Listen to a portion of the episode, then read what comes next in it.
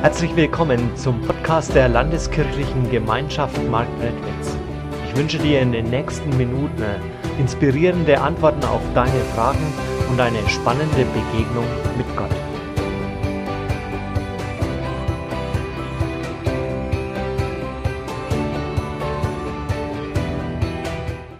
Der Schlüssel zu einem glücklichen Leben also führst du ein glückliches Leben? Also ich spare mir das jetzt mal, euch da die Hand strecken zu lassen. Das ist ja eine, eine schwierige Sache. Ne? Jeder möchte ein glückliches Leben haben, aber jetzt äh, zuzugeben, naja, so glücklich ist das gerade bei mir nicht oder ich bin unglücklich, ähm, da machen wir das lieber nicht. Aber man muss das ja mal beobachten. Ja? Glücklich sein, das ist doch das, was eigentlich der Wunsch eines jeden Menschen ist. Und wenn du dann die Leute anschaust, dann siehst du bei den meisten schon am Gesicht, naja, so glücklich scheinst du nicht zu sein. Also wie, wie bekomme ich denn ein glückliches Leben? Und dann heißt das jetzt nicht, dass ihr alle ein Grinsen aufsetzen müsst, bloß dass der andere nicht merkt, ja, dass ihr gar nicht so glücklich seid, ja, sondern die Frage ist doch spannend, ja, was kann ich dafür tun? Was muss gemacht werden, dass ich ein glückliches Leben habe, ohne den anderen etwas vorzumachen? Ich steige da lieber eher mit einer anderen Frage ein. Ähm, und da dürft ihr gleich einmal die Hand heben, ja. Äh, denn manche denken ja, naja, wenn ich ein wenig Geld hätte, dann wäre ich ja vielleicht auch glücklicher. Wer von euch würde sich denn für 25.000 Euro eine Glatze schneiden lassen? 25.000 Euro eine Glatze schneiden lassen? Ein paar melden sich schon, ja. Du musst, da, du musst mal überlegen, das ist gar kein schlechter Deal, ja. Also äh, eine Glatze, gut, es gibt ja Leute, die würden eher 25.000 Euro zahlen, wenn sie keine hätten, ja. Aber ähm, deine Haare wachsen ungefähr einen Zentimeter in vier Wochen, ja. In, in vier Monaten, das ist ein bisschen mehr wie immer vier Wochen, ja. Hast du gut fünf Zentimeter. Ich habe gar kein Haar, das länger ist wie fünf Zentimeter, ja. Also das ist ein, eigentlich ein super Deal, ja. 25.000 Euro ja, für eine Glatze. Jetzt machen wir das mal mit dem Faktor 10. Wer würde für 250.000 Euro vier Jahre lang auf seinen Urlaub verzichten? Also, du musst mal überlegen, ja, die anderen, die liegen am Strand, die liegen am Strand, ja, und du bist in der Arbeit. Die machen tolle Reisen, ja, und du sitzt, stehst an der Werkbank, sitzt am Schreibtisch oder wischst alten Leuten den Hintern ab. Aber es waren immer noch ein paar. Jetzt steigern wir das nochmal um den Faktor 10. Wer von euch würde für 2,5 Millionen Euro 40 Jahre lang einen Job ausüben, in dem er unglücklich ist, in dem er keinen Sinn sieht, der ihm gar keinen Spaß macht? Was wie? Keiner meldet sich? Ist ja komisch, ne? Aber wenn wir das mal anschauen, genau das machen wir, wenn man sich mal richtig umhört, die meisten Menschen in unserem Land. Denn du arbeitest im Schnitt 40 Jahre und in diesen 40 Jahren verdienst du im Schnitt mit einem Durchschnittsgehalt in Deutschland 2,5 Millionen Euro. Nur, dass dir das nicht einer auf einmal anbietet, und, sondern du kriegst das halt in Raten monatlich ausbezahlt. Deswegen ist die Frage schon da, ja, wenn, wenn das so ist, dass da so viel Unzufriedenheit da ist, dass so viele nicht glücklich aus sind, wie, wie komme ich denn wirklich zu einem glücklichen Leben? Wie, was muss ich dafür machen? Was brauche ich, dass ich zufrieden bin? Darum soll es heute gehen, der Schlüssel zu einem glücklichen Leben. Und der erste Punkt, der mir heute wichtig ist, finde heraus, was du wirklich willst. Also die meisten Menschen, wenn du die fragst, was brauchst du wirklich zum Leben, was ist wichtig, die allererste Antwort, die kommt, ist Gesundheit. Und jeder, der irgendwie schon mal krank war oder ernster krank war oder der, wie, wie auch ich das schon tue, ja, wenn du älter wirst, dann merkst du, wie der Körper langsam zerfällt, ja, ähm, dann, dann bist du froh über Gesundheit, ja, und dann sagst du, das ist wichtig, ja. Und die zweite Antwort, das zweitwichtigste ist Zeit. Das wird dir vor allem auch eher bewusster, wenn du älter wirst, ja. Wenn du jung bist, dann hast du noch so viel Leben vor dir, ja. Aber statistisch gesehen wird eine Frau in Deutschland 83,2 Jahre alt Liebe Männer, für euch eine schlechte Nachricht. Statistisch gesehen lebt ihr 4,9 Jahre kürzer. Also ihr werdet nur 78,3 im Schnitt alt, ja. Und das ist die Zeit, die du zur Verfügung hast, um zu einem glücklichen Leben zu kommen. Und du merkst mit, von Jahr zu Jahr, wie diese Zeit verrinnt. Und das, was Udo Jürgens früher mal gesungen hat, ja, mit 66 Jahren, da fängt das Leben an, ja, ähm, das stimmt ja nicht, ja. Denn da ist die meiste Zeit schon vorbei. Wenn du von Männern mit 78,3 ausgehst, ja, dann hast du gerade mal noch zwölf Jahre. Wie, wie kannst du also ein glückliches Leben haben? Und dafür musst du mal für dich klären, was, was brauchst du denn eigentlich dafür? Was magst du gerne? Also wenn du Kinder fragst, was die einmal werden wollen, dann können die dir das sehr genau sagen, was sie werden wollen. Da heißt das, ich will Fußballer werden, ich will Ärztin werden oder die neue jüngere Generation, die wollen YouTube-Star werden, ja, Influencer und da ihr Glück haben. Und mit der Zeit aber verändern sich die Interessen, andere Dinge werden wichtiger. Und wenn du heute Erwachsene fragst, was sie eigentlich gerne machen, dann können dir das die oft gar nicht mehr so genau sagen. Deswegen, äh, was magst du gerne? Überleg dir das mal. Also vielleicht bist du gerne kreativ, magst gerne Dinge schön oder du bist jemand, der gerne organisiert und Dinge gestaltet. Weißt du, es ist vielleicht gut, wenn man sich da mal hinsetzt und sich überlegt, was mache ich wirklich gerne? Sich das vielleicht auch mal auf dem Papier aufschreibt, dass man das schwarz auf weiß vor sich hat. Oder vielleicht bist du auch gerne jemand, der andere unterhält ja, und Witze erzählt. Was magst du gerne? Also natürlich ist es auch so, dass manchmal Dinge, man, man nicht alles gerne machen kann, ja. Aber wenn du auf dein Leben schaust, dann, dann sollte doch wenigstens ein großer Teil von dem du magst, etwas sein, was du gerne tust. Denn das hat ja Auswirkungen darauf, wie zufrieden und wie glücklich du bist. Und dann könnten wir zur nächsten Frage gehen. Was magst du gut? Hier haben wir natürlich eine Schwierigkeit, denn die meisten Menschen, oder es gibt viele Menschen, die das verwechseln. Die glauben, dass was sie gerne machen, machen sie auch gut. Also das kann der Fall sein, ja, ähm, weil, weil wenn du etwas gerne magst, dann investierst du ja auch Zeit drin und, und versuchst, dass du in dem besser wirst, ja. Also ich spiele gerne Bass und dann investiere ich Zeit da drin, ja, und habe früher sehr viel mehr Zeit noch, weil ich hatte mehr Zeit als Schüler und ja, da habe ich noch mehr Zeit rein investiert, um besser zu werden, ja. Was magst du da wirklich gut? Also ich habe zum Beispiel leidenschaftlich einmal die Woche Fußball gespielt aber ich war nicht gut. Also es hat gereicht, ähm, um in der Behördensportgruppe mit Zöllnern und Sündern, ja, also das waren Zollbeamte und Finanzbeamte, ja, ähm, um mit denen ein wenig rumzukicken. Dafür war es gut, aber es hat nicht gereicht, um Profi bei FC Bayern München zu werden. Gut, ob man da spielen will, ist die Frage, ja, aber die zahlen am meisten, ja. Ähm, oder wisst ihr, ich singe auch gerne, aber ich würde mich niemals hier vorne hinstellen und diesen Part übernehmen und vor euch Solo singen, ja? Weil dafür bin ich nicht gut genug. Da gibt es ja Leute, ja, die melden sich bei Castingshows an, weil die denken, ich kann super singen, ja. Und dann stellen die sich dort vorne hin und kriegen viermal voll eine auf die Mütze, weil alle gemerkt haben, Junge, du kannst nicht singen. Nur der selber nicht, ja. Deswegen ist es wichtig, nicht alles, was du gerne magst, kannst du auch gut, ja? Das sollte man unterscheiden. Deswegen frag dich mal, was kannst du wirklich gut? Was ist dein Talent? Und da gibt es natürlich umgekehrt auch die Leute, die etwas wirklich sehr gut können, aber es nicht gerne machen. Und es ist schade, ja, weil du dann ein Talent, das du hast, verschwendest. Und dann ist noch die, eine weitere wichtige Frage, was willst du? Was willst du wirklich?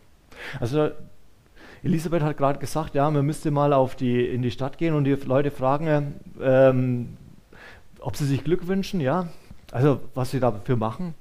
Frag dir mal eine einfachere Frage, was willst du? Und du wirst feststellen, wenn du da in eine Menschenmenge reingehst und die fragst, die meisten können dir gar nicht sagen, was sie wollen. Da ist es dann ungefähr so wie bei uns daheim, ja, wenn, wenn Silke fragt, was soll es denn heute zum Mittagessen geben? Dann gibt es normalerweise ein langes Schweigen. Und dann macht sie einen Vorschlag und dann kommt das, was die meisten Menschen genau wissen.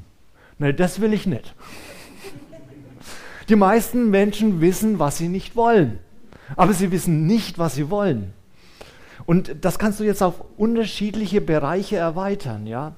Deswegen mach dir mal Gedanken, was willst du eigentlich? Und jetzt kannst du diese drei Antworten, äh, was du gerne machst, was du kannst und was du willst, mal wie so in Kreisen nebeneinander legen und dann wirst du feststellen, diese Kreise, die haben eine Schnittmenge. Und diese Schnittmenge, das ist das, was dein Ding ist, ja? Wo du Sinn drin siehst, wo du eine Leidenschaft dafür hast. Und dann kann es sein, dass da zum Beispiel rauskommt, Menschen helfen. Und dann hast du die Möglichkeit, ja, dass du sagst, naja gut, dann könnte ich ja Nachhilfe geben. Oder ich könnte mich in einer sozialen Arbeit engagieren. Für Menschen, die in Not sind oder für Einsame oder die ein Handicap hatten. Du hast verschiedene Möglichkeiten, dich da einzusetzen, ob das beruflich ist oder auch ehrenamtlich. Und du wirst eines merken, wenn du etwas wirklich in dieser Weise magst, wenn das dein Ding ist, dann geht dir das auch leicht von der Hand. Und dann, dann bist du da drin zufrieden und glücklich. Weißt du, diese Fähigkeiten, deine Gaben, deine Talente, die hast du jetzt nicht einfach so, sondern die hat dir Gott gegeben. Er hat das in dein Leben hineingelegt. Er ist der, der dir Herz und Leidenschaft gibt, Fähigkeiten.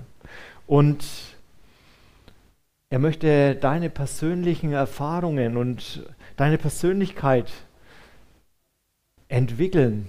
Du bist nämlich einzigartig bei ihm.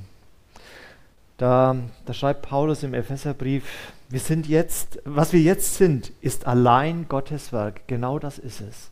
Du bist Gottes Werk, so wie er dich gemacht hat, mit den Gaben und den Fähigkeiten, mit deinen Wünschen, von Gott geschaffen. Das Zweite, Gottes Vision für dein Leben. Das waren jetzt natürlich schon wichtige Fragen, die wir angeschaut haben. Was magst du gerne? Was kannst du gut? Was willst du? Aber dazu gehört auch, ähm, wofür hast du Leidenschaft? Was motiviert dich oder was demotiviert dich? Oder worin haben dich Menschen bestätigt? Das sind alles wichtige Fragen. Aber die allerwichtigste Frage ist für mich, was will Gott? Was ist Gottes Traum für dein Leben? Und wie kann Gott deine Fähigkeiten, deine Gaben dann auch für sein Reich nutzen und gebrauchen? Also wenn Gott dich geschaffen hat, mit den Fähigkeiten, die du hast, dann brauchst du dir auch keine Sorgen machen, dass das, was sein Traum ist, jetzt völlig daneben liegt. Ja? Wenn er dich so geschaffen hat, dann wird, sein, wird in seinem Traum vieles von dem, was du gerne magst, auch vorkommen, weil er dich genau dort auch gebrauchen will. Da schreibt Paulus im Epheserbrief von dem neuen Leben, das wir durch Jesus Christus haben. Weißt du, Jesus hat den Zorn Gottes auf sich genommen. Er hat uns von der Schuld befreit. Wir, wir dürfen uns jetzt offen vor Gott hintreten. Und das hat Auswirkungen auf unser Leben. Und davon schreibt Paulus in Epheser 2, Vers 10. Was wir jetzt sind, ist allein Gottes Werk. Er hat uns durch Jesus Christus neu geschaffen, um Gutes zu tun. Damit erfüllen wir nun, was Gott schon im Voraus für uns vorbereitet hat.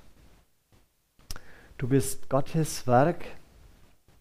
Also dieses Wort, das da in der Ursprache der Bibel im Griechischen steht, kommt, ist verwandt mit unserem Wort an Poesie, Dichtkunst.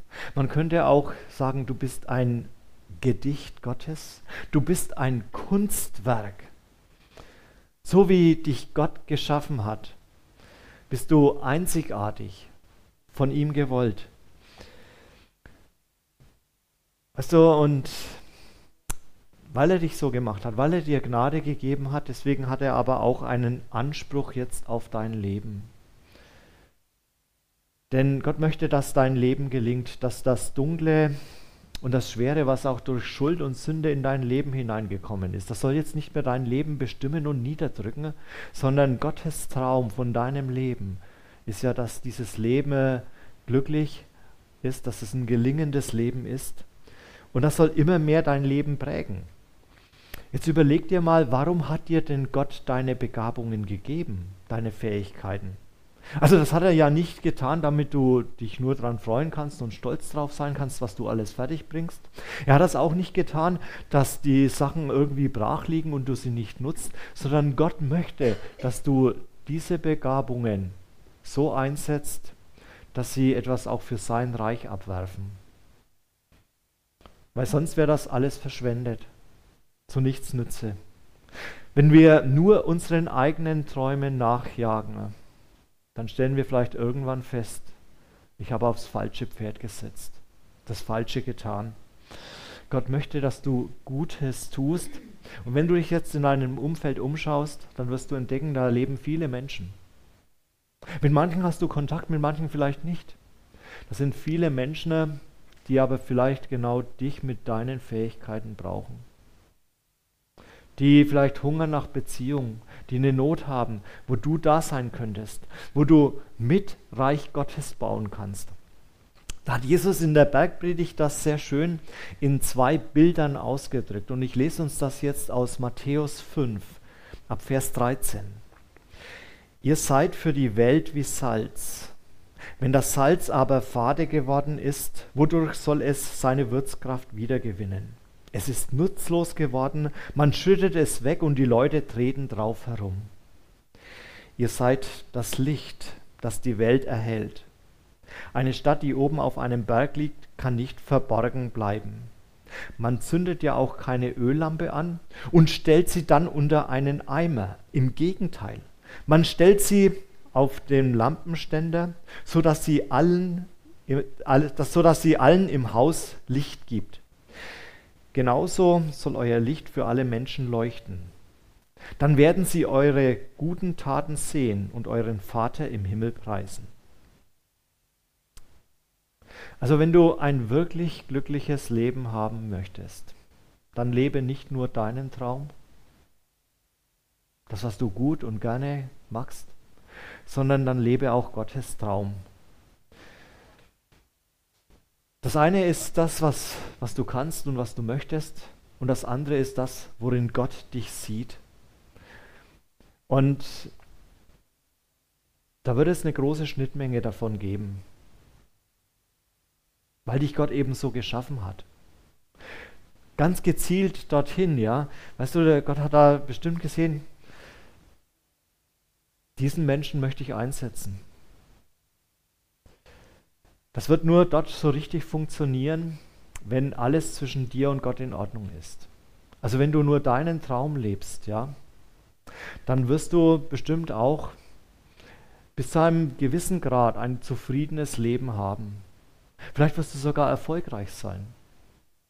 Aber ein richtig glückliches Leben wirst du nur dort haben, wo, du, wo die Beziehung zwischen dir und deinem Schöpfer auch in Ordnung ist und geklärt ist. Und dann kannst du das an den zwei Bildern, die Jesus verwendet hat, sehen. Was passiert, wenn, wenn Menschen wirklich für etwas brennen? Also wenn du begeistert bist von etwas. Also das kannst du ja schon im ganz normalen Leben sehen. So ein richtiger Fußballfan, ja. Der wird immer in den höchsten Tönen von seinem Verein reden, ja.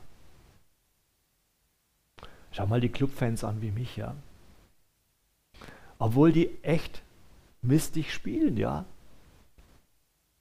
Hey, ist aber ein toller Verein, ja. Die werden immer in den höchsten Tönen reden. Oder eine Hausfrau, ja. Also wenn die so ein neues, geniales, leckeres Rezept gefunden hat, ja. Das würde jetzt nicht irgendwo in der Küche nur verstauen, ja. Sondern wenn die richtig begeistert ist, dann wird die allen ihren Freundinnen das erzählen, ja. Vielleicht mal kochen, dass die das auch mitkriegen den anderen schmackhaft machen und davon schwärmen. Und jetzt sagt Jesus in diesem Bild, wenn du so richtig begeistert bist von Gott und von mir, dann ist das wie wenn man ein Licht in der Dunkelheit anzündet. Dort, wo dieses Licht ist, da wird es auf einmal richtig hell werden. Oder ich war ja vor kurzem auf Skifreizeit, da ist mir das nochmal so richtig deutlich geworden. Wenn du nachts oben auf dem Berg bist und wir waren dann so auf 1200 Metern, ja, mit unserem Hotel und dann hast du überall die gegenüberliegenden Hänge und so weiter. Selbst der kleinste Hof war noch weit zu sehen, wenn dort ein Licht brennt. Und genauso, genauso soll eure Begeisterung für Jesus in dieser Welt sichtbar sein. Und das zweite Bild, was Jesus verwendet, das sagt er, ihr sollt wie Salz für diese Erde sein. Also das fadeste Essen. Da kriegst du einen wunderbaren Geschmack ran, wenn du Salz nimmst. Das verändert alles.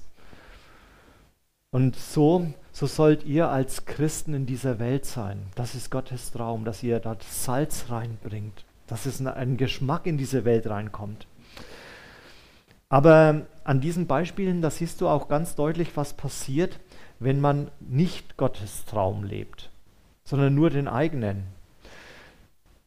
Da sagt Jesus, das ist wie wenn du eine Öllampe nimmst und dann einen Eimer draufstellst. Und dann wird dieses Licht ersticken und erlöschen. Und wie viele Christen wollten einmal für Gott brennen? Wie viele haben mit Begeisterung angefangen? Und dann haben wir uns in unsere Häuser verkrochen, in die Gemeindehäuser und Kirchen, und das Licht ist langsam verloschen. Weißt du, warum es so viele sterbende Gemeinden, so viele tote Kirchen gibt? Weil wir Christen so unter uns nur bleiben. Da ist so schön, so kuschelig und man kennt jeden. Und dann denken wir, das ist gut so. Aber das Licht wird unter dem Deckel der kirchlichen Gebäude erstickt. Oder dann sollten wir wie Salz sein. Salz macht ja durstig, ja. Also ihr kennt das bestimmt, ja, wenn man da auf so ein Wiesenfest oder so ein, so ein Volksfest ist, ja, dann kauft man sich ein Steak oder eine Bratwurst, ja, und isst es so genüsslich. Und dann kriegst du einen riesen Durst, ja. Also ich glaube nicht, dass unsere Metzger so verliebt sind, sondern das ist eine Geschäftstaktik. Die hauen ein bisschen mehr Salz ran, ja, damit der Getränkeumsatz stimmt, ja. Salz macht durstig. Und, und so, so wie du als Christ in dieser Welt lebst, sollst du Menschen Durst auf Jesus machen. Aber dann hat der Materialismus unserer Zeit, wo man immer mehr und mehr haben will und der Egoismus, auch der fromme Egoismus, wo ich meinen Glauben nur für mich lebe, das, das Salz fade gemacht. Und Jesus sagt sehr deutlich, Salz, das nicht Salz, ist zu nichts Nütze. Das kannst du nur auf die Erde werfen und dort wird es zertreten. Da hat Gott einen Traum in dein Leben hineingelegt, dass du Licht für diese Welt bist, dass du Salz für diese Erde bist, dass du für ihn brennst und da bist.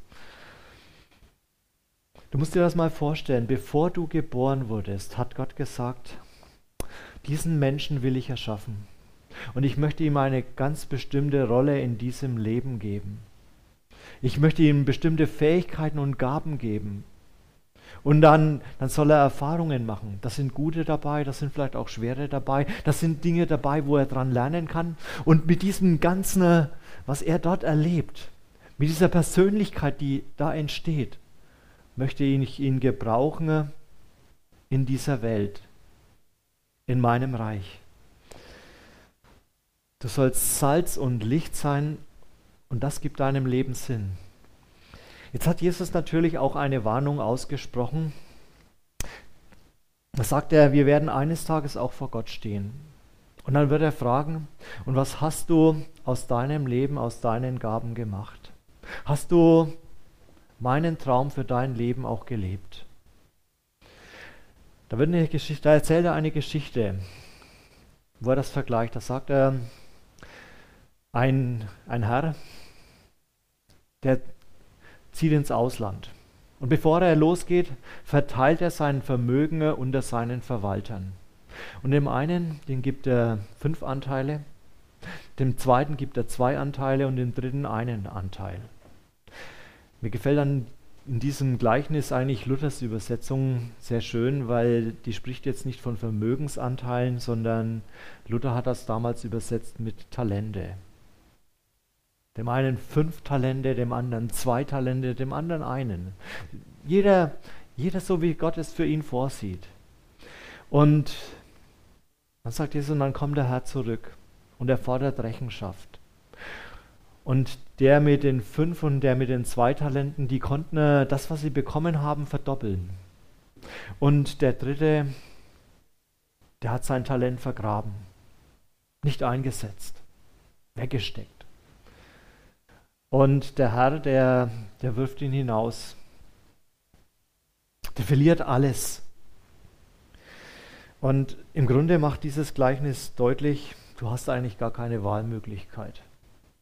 Du hast nicht die Wahlmöglichkeit zwischen deinem Traum und Gottes Traum und gut ist es, sondern du wirst zum Ziel deines Lebens nur dann kommen, wenn du Gottes Traum auch in deinem Leben lebst. Erst dann wird es die wahre Entfaltung haben. Erst dann wirst du wirklich glücklich sein. Weißt du, deine Erfahrungen, deine Ausprägungen, die möchte Gott zum Ziel bringen bei ihm. Wir sind gerettet, um zu dienen. Und dienen bedeutet, dass du dein Talent jetzt für andere einsetzt. Dass du Menschen hilfst, dass du da bist. Erfüllung bedeutet, dass du dorthin kommst, wo Gott etwas für dich vorgesehen hat. Dass du der wirst, den Gott in dich sieht. Und dann hast du ein glückliches und ein zufriedenes Leben. Sonst würde immer etwas fehlen, ja. Da wird immer eine Sehnsucht bleiben. Wenn du nur deinen Traum lebst, ja. Ich habe es vorhin schon gesagt, dann hast du vielleicht Glück und Erfolg in deiner Art und Weise, aber da wird immer noch was fehlen. Erst dann, wenn du Gottes Traum lebst, dann bist du vollständig. Der Apostel Petrus, der schreibt da im 1. Petrus 4, jeder soll dem anderen mit der Begabung dienen, die Gott ihm gegeben hat. Jeder soll dem anderen mit der Begabung dienen, die Gott ihm gegeben hat. Jetzt müssen wir aufpassen, man kann das auch falsch gebrauchen, eine Begabung, die du hast. Und du kannst Gottes Traum auch kaputt machen. Also wenn ich eine Gabe nicht in Demut und Liebe einsetze, sondern Stolz, dann mache ich alles kaputt. Das war ja das große Problem der Gemeinde in Korinth. Da waren einige Leute da, die waren stolz. Wir haben die besten Fähigkeiten, die besten Gaben. Und dann haben sie auf die anderen heruntergeschaut, die in ihrer Meinung nicht so tolle Fähigkeiten hatten.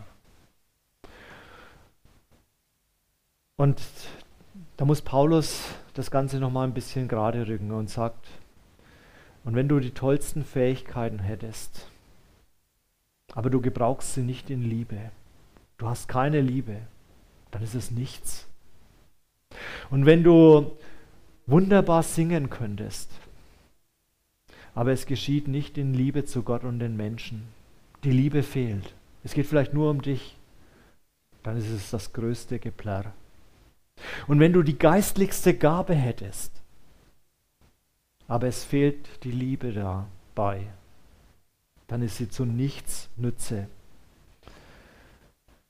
Und deswegen äh, kannst du Gottes Traum nur dann leben, wenn seine Liebe auch dein Leben füllt und dein Leben durchströmt.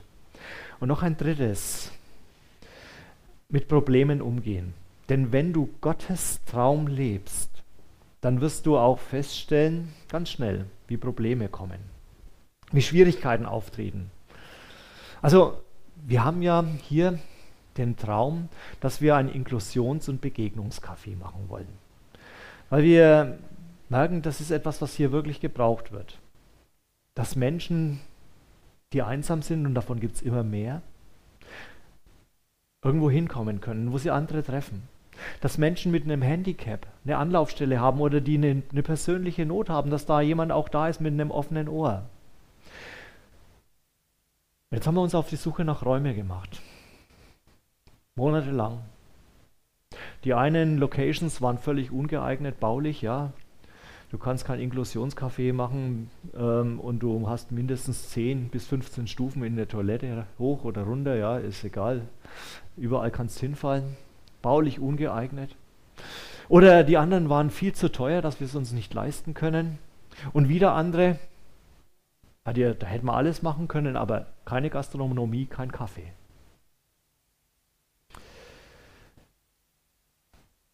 Und auf einmal merkst du, warum es gut ist, dass man Träume auch mit anderen teilt. Hätten wir diesen Traum jetzt nicht mit euch geteilt, könnten wir sagen, naja, ist nichts worden. Mäntelchen des Schweigens drüber und gut ist. Aber wenn du den Traum mit einem anderen teilst, den du hast, den dir Gott gegeben hat, dann, dann stehst du eine, in einer Verpflichtung. Dann musst du überlegen, gibt es auch noch andere Wege? Was ist jetzt dran? Wie kann es jetzt weitergehen? Also dort, wo Probleme auftauchen, da musst du eines erst einmal merken. Probleme haben immer erst einmal etwas mit dir zu tun.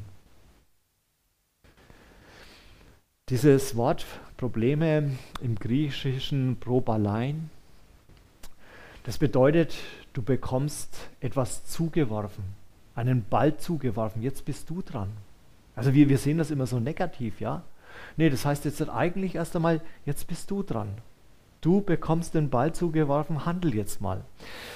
Also, ich mache mal ein Beispiel, ja, damit das deutlich wird, dass es erst einmal was mit dir zu tun hat. Du denkst vielleicht, also ich kriege zu wenig Gehalt. Jetzt kannst du in deiner Firma andere fragen, die würden sagen, also ich komme mit dem eigentlich zurecht, was ich habe. Ich finde, wir werden gut bezahlt. Und du merkst, es ist erstmal dein Problem. Oder ich habe viel zu wenig Urlaub. Und ein anderer wird sagen, also mir reicht er, ich habe am Jahresende immer noch so viel übrig. Und du merkst, es ist erstmal dein Problem. Und jetzt hast du vier Wege, wie du darauf reagieren kannst. Das erste ist, du akzeptierst es, du nimmst das an.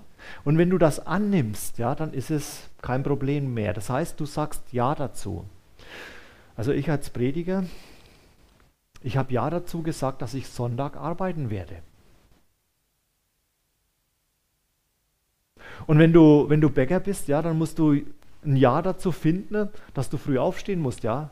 Weil ansonsten äh, gibt es auch noch viele andere Berufe, ja. Du kannst dich in ein, in ein Büro setzen ähm, oder du, du kannst äh, Gärtner werden oder so, da brauchst du nicht so früh aufstehen, ja. Ja sagen und akzeptieren. Die andere Möglichkeit, die zweite ist, du akzeptierst es nicht. Aber du lebst damit. Also das heißt eigentlich, du sagst Nein dazu. Ja. Ich habe ja eigentlich mal gedacht, das kann gar nicht lang gut gehen. Ja. Also wenn, wenn jemand Nein zu etwas sagt, das kostet ja irre viel Kraft. Ja.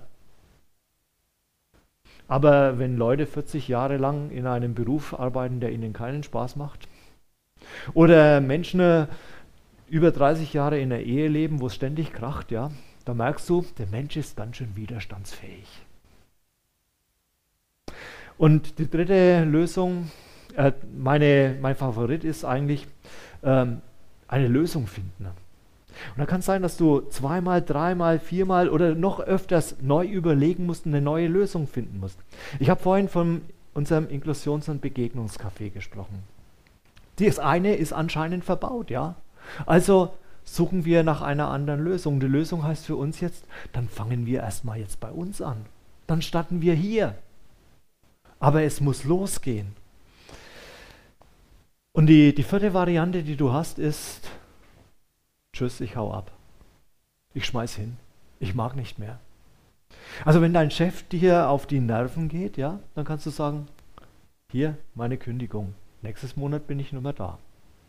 Aber du musst dir eins im Klaren sein, diese vierte Variante ist immer die allerletzte Lösung. Der Sache aus dem Weg gehen. Weil, aber du hast jetzt diese, diese vier Möglichkeiten überall, wo es in deinem Leben Probleme gibt. Das kann in der Arbeit sein, im Privaten, in der Beziehung oder auch in der Gemeinde. Du hast immer diese vier Möglichkeiten. Diese Vorsilbe pro bei Probleme, ja, heißt für. Pro heißt für. Es ist für dich und du kannst immer etwas tun. In seinen Abschiedsworten an die Gemeinde in Ephesus, ich habe ja vorhin diesen einen Vers aus dem Epheserbrief zitiert, da, da sagt Paulus zu dieser Gemeinde, und das steht in Apostelgeschichte 20, Vers 24, wie er da seine Sachen packt und geht. Da sagt er, aber mein Leben ist mir nicht wichtig. Vielmehr will ich bis zum Schluss den Auftrag ausführen, den mir Jesus, der Herr, gegeben hat. Die rettende Botschaft von Gottes Gnade zu verkünden. Da sagt Paulus, ich bin mir selber nicht so wichtig,